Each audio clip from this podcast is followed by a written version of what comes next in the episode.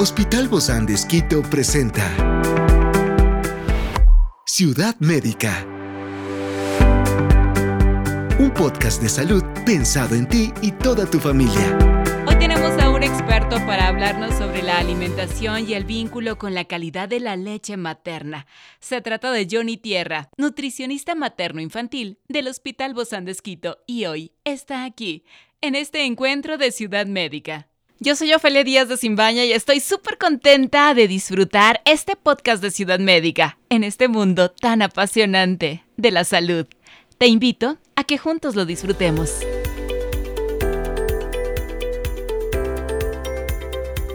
Hoy conversamos de este tema con nuestro invitado Johnny Tierra, nutricionista materno-infantil del Hospital Bozán Esquito. Gracias Johnny por acompañarnos en esta ocasión acerca de este mundo que a veces parece todo un rompecabezas. Si afecta o no afecta lo que, comen, lo que comemos nosotras como madres y lo transmitimos en la leche materna.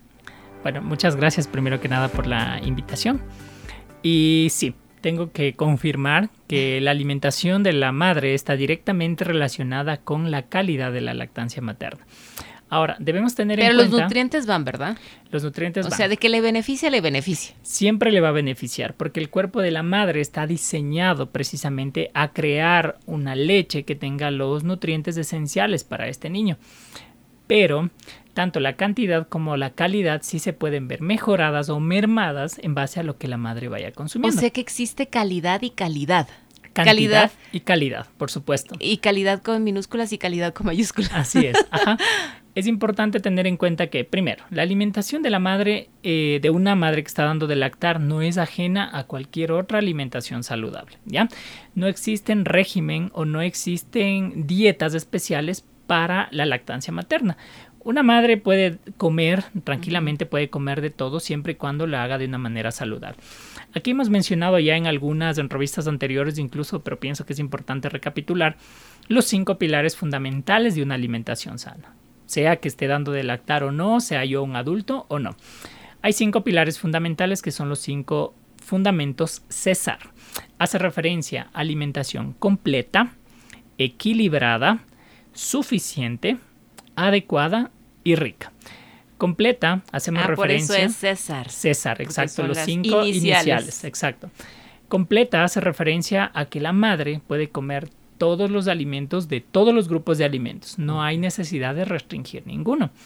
Equilibrada, por supuesto, porque el hecho de que yo pueda comer de todo no da pie a que la mamita se exceda en ciertos alimentos o que no consuma ciertos alimentos. Es decir, debe comer de todo, pero en las porciones y en las cantidades adecuadas. Debe ser suficiente, suficiente para eh, cubrir los requerimientos no solo de energía, sino los nutrientes, tanto en la madre como en el bebé. En eso de lo suficiente, es decir, ¿estamos comiendo por dos? Al igual que en el embarazo o en la lactancia? No por dos directamente, pero sí es mejor la, alimentación de la lactancia materna porque la calidad de esa alimentación va a tener una adecuada cantidad y calidad de leche también. O sea que es un poquito más. Es un poquito más. En promedio, eh, de una alimentación de una mamita que está dando de, lactar con una que no, es de un extra de 500 kilocalorías, que es lo que normalmente el cuerpo utiliza para la creación de un litro de leche. Eso es lo que se... O sea, solo para la leche. Solo para, la, leche. Exacto, solo para la leche porque la idea es no exceder tampoco mucho la cantidad, porque esto va a promover más bien una ganancia, una ganancia indeseada de peso. Por otro lado, eh, la dieta debe ser adecuada, adecuada al estado fisiológico. Por supuesto, estamos dando de lactar, por ende nuestros requerimientos nutricionales son superiores. Y la más importante que siempre menciono tanto en niños como adultos, la alimentación debe ser rica. ¿sí? La alimentación debe ser deliciosa, debe ser variada, debe ser colorida, para que alimentarse sano no sea un dolor de cabeza. Contrario a lo que se cree, comer sano no es comer poquito o comer feo, comer insípido o dejar de comer. O para todo verde. Exacto.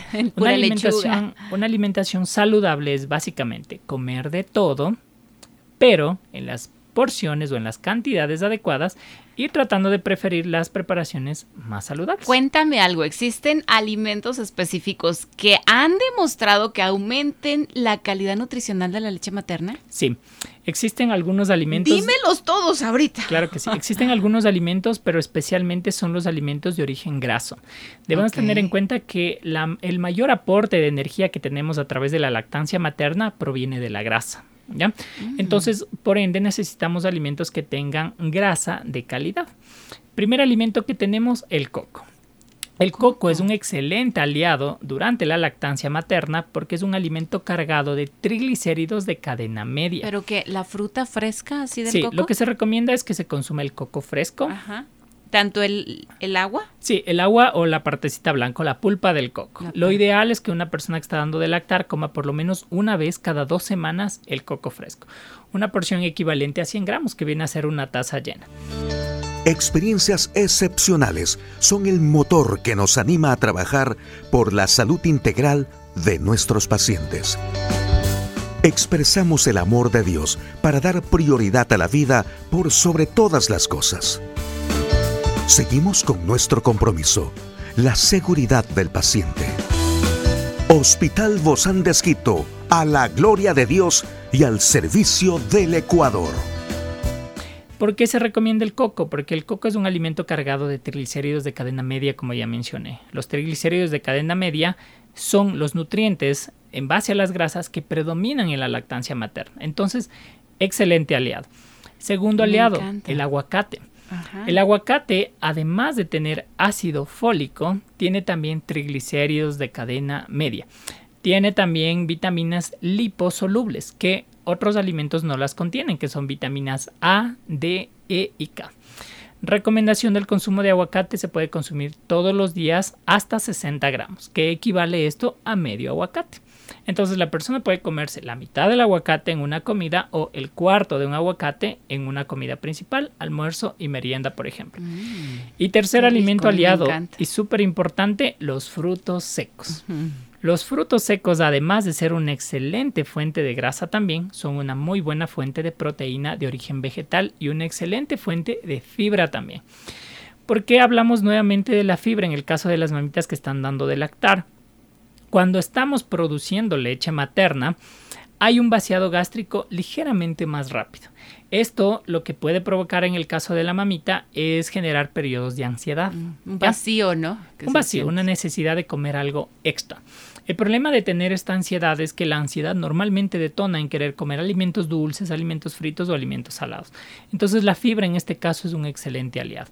Entonces, hay alimentos clave o hay alimentos que se recomiendan incluirlos con mayor énfasis en la dieta, pero la dieta en general no debe modificar.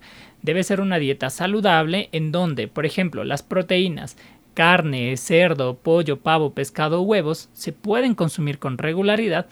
Lo más importante es no excedernos con preparaciones fritas. ¿Ya? Por ejemplo, puedo optar más bien por una preparación al horno, al vapor, al jugo, a la plancha, estofado o asado, que nos diría excelente.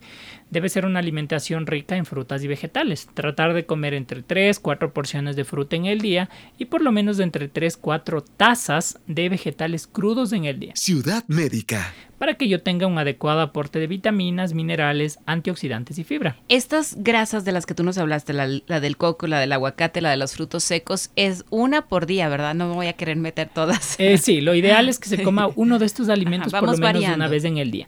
Pero en el transcurso del día yo puedo comer hasta tres porciones de grasa en el día. Lo ideal es dar variedad también.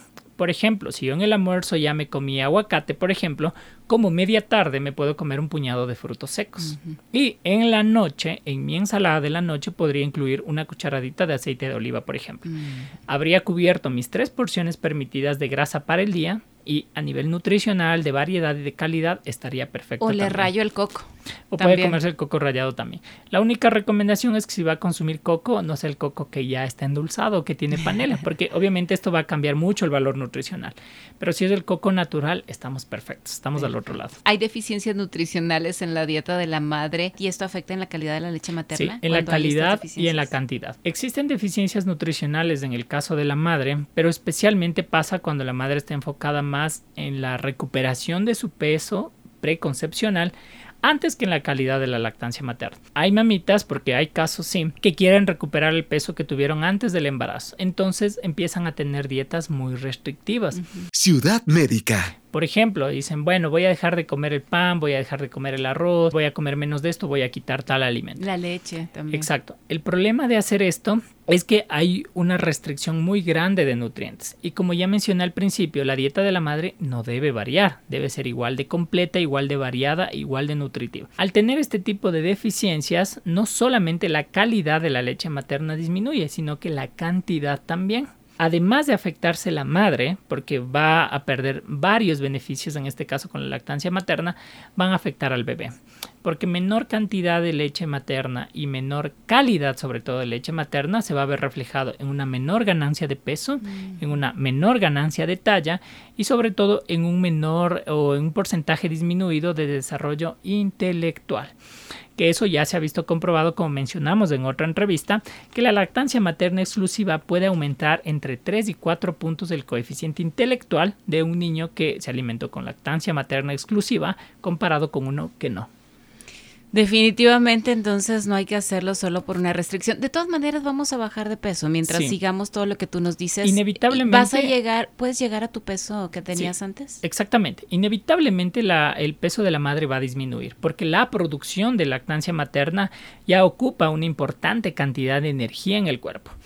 Por eso es que se recomienda no modificar la dieta de la madre porque el mismo hecho de estar produciendo leche ya va a generar una pérdida de peso. Oye, y, esto sí es muy cierto, ¿no? Este papel que juega lo importante que es la hidratación de la madre en la cantidad y la calidad de la, de la leche producida. Por supuesto. Lo que se recomienda en este caso, en el caso de la madre, es que para la producción de lactancia materna, debería consumir en promedio en el día entre 1.5 y 2 litros de agua extra a la dieta en el transcurso del día. Estamos hablando entre 6 y 8 vasos de agua extra a lo de la dieta, ¿ya? ¿Por qué hago mención en extra a la dieta? Porque frutas y vegetales están cargadas de agua, son más del 80% agua.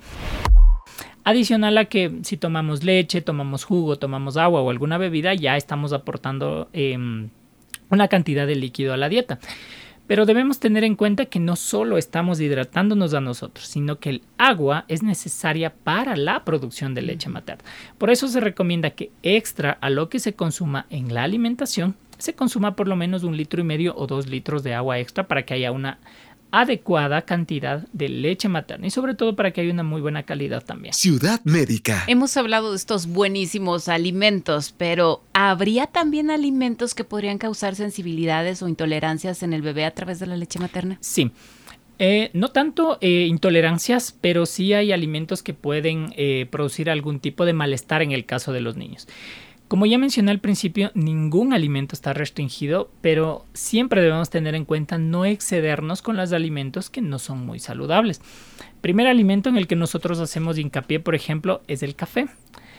Un consumo excesivo de café o tomarme café muy cargado, por ejemplo, se ve relacionado o asociado con mayor irritabilidad o reflujo en los bebés. Entonces, aquí la indicación no es deje de tomar café, pero no lo haga con mucha frecuencia. O lo que se recomienda hacer es que se tomen el café una vez que se hayan extraído la leche o después de haber amamantado al bebé, para que esto no se transmita a través del bebé. Otra recomendación importante es, insisto, disminuir, no dejar de comer alimentos muy dulces o alimentos muy salados, porque recuerden que a través de la lactancia materna nosotros también ya vamos familiarizando a los niños con el sabor de los alimentos. Wow, Johnny, hay mucho que seguir hablando. Johnny Tierra, nutricionista materno infantil del Hospital Bosán de Esquito. Un fuerte abrazo, gracias por acompañarnos. Muchas gracias.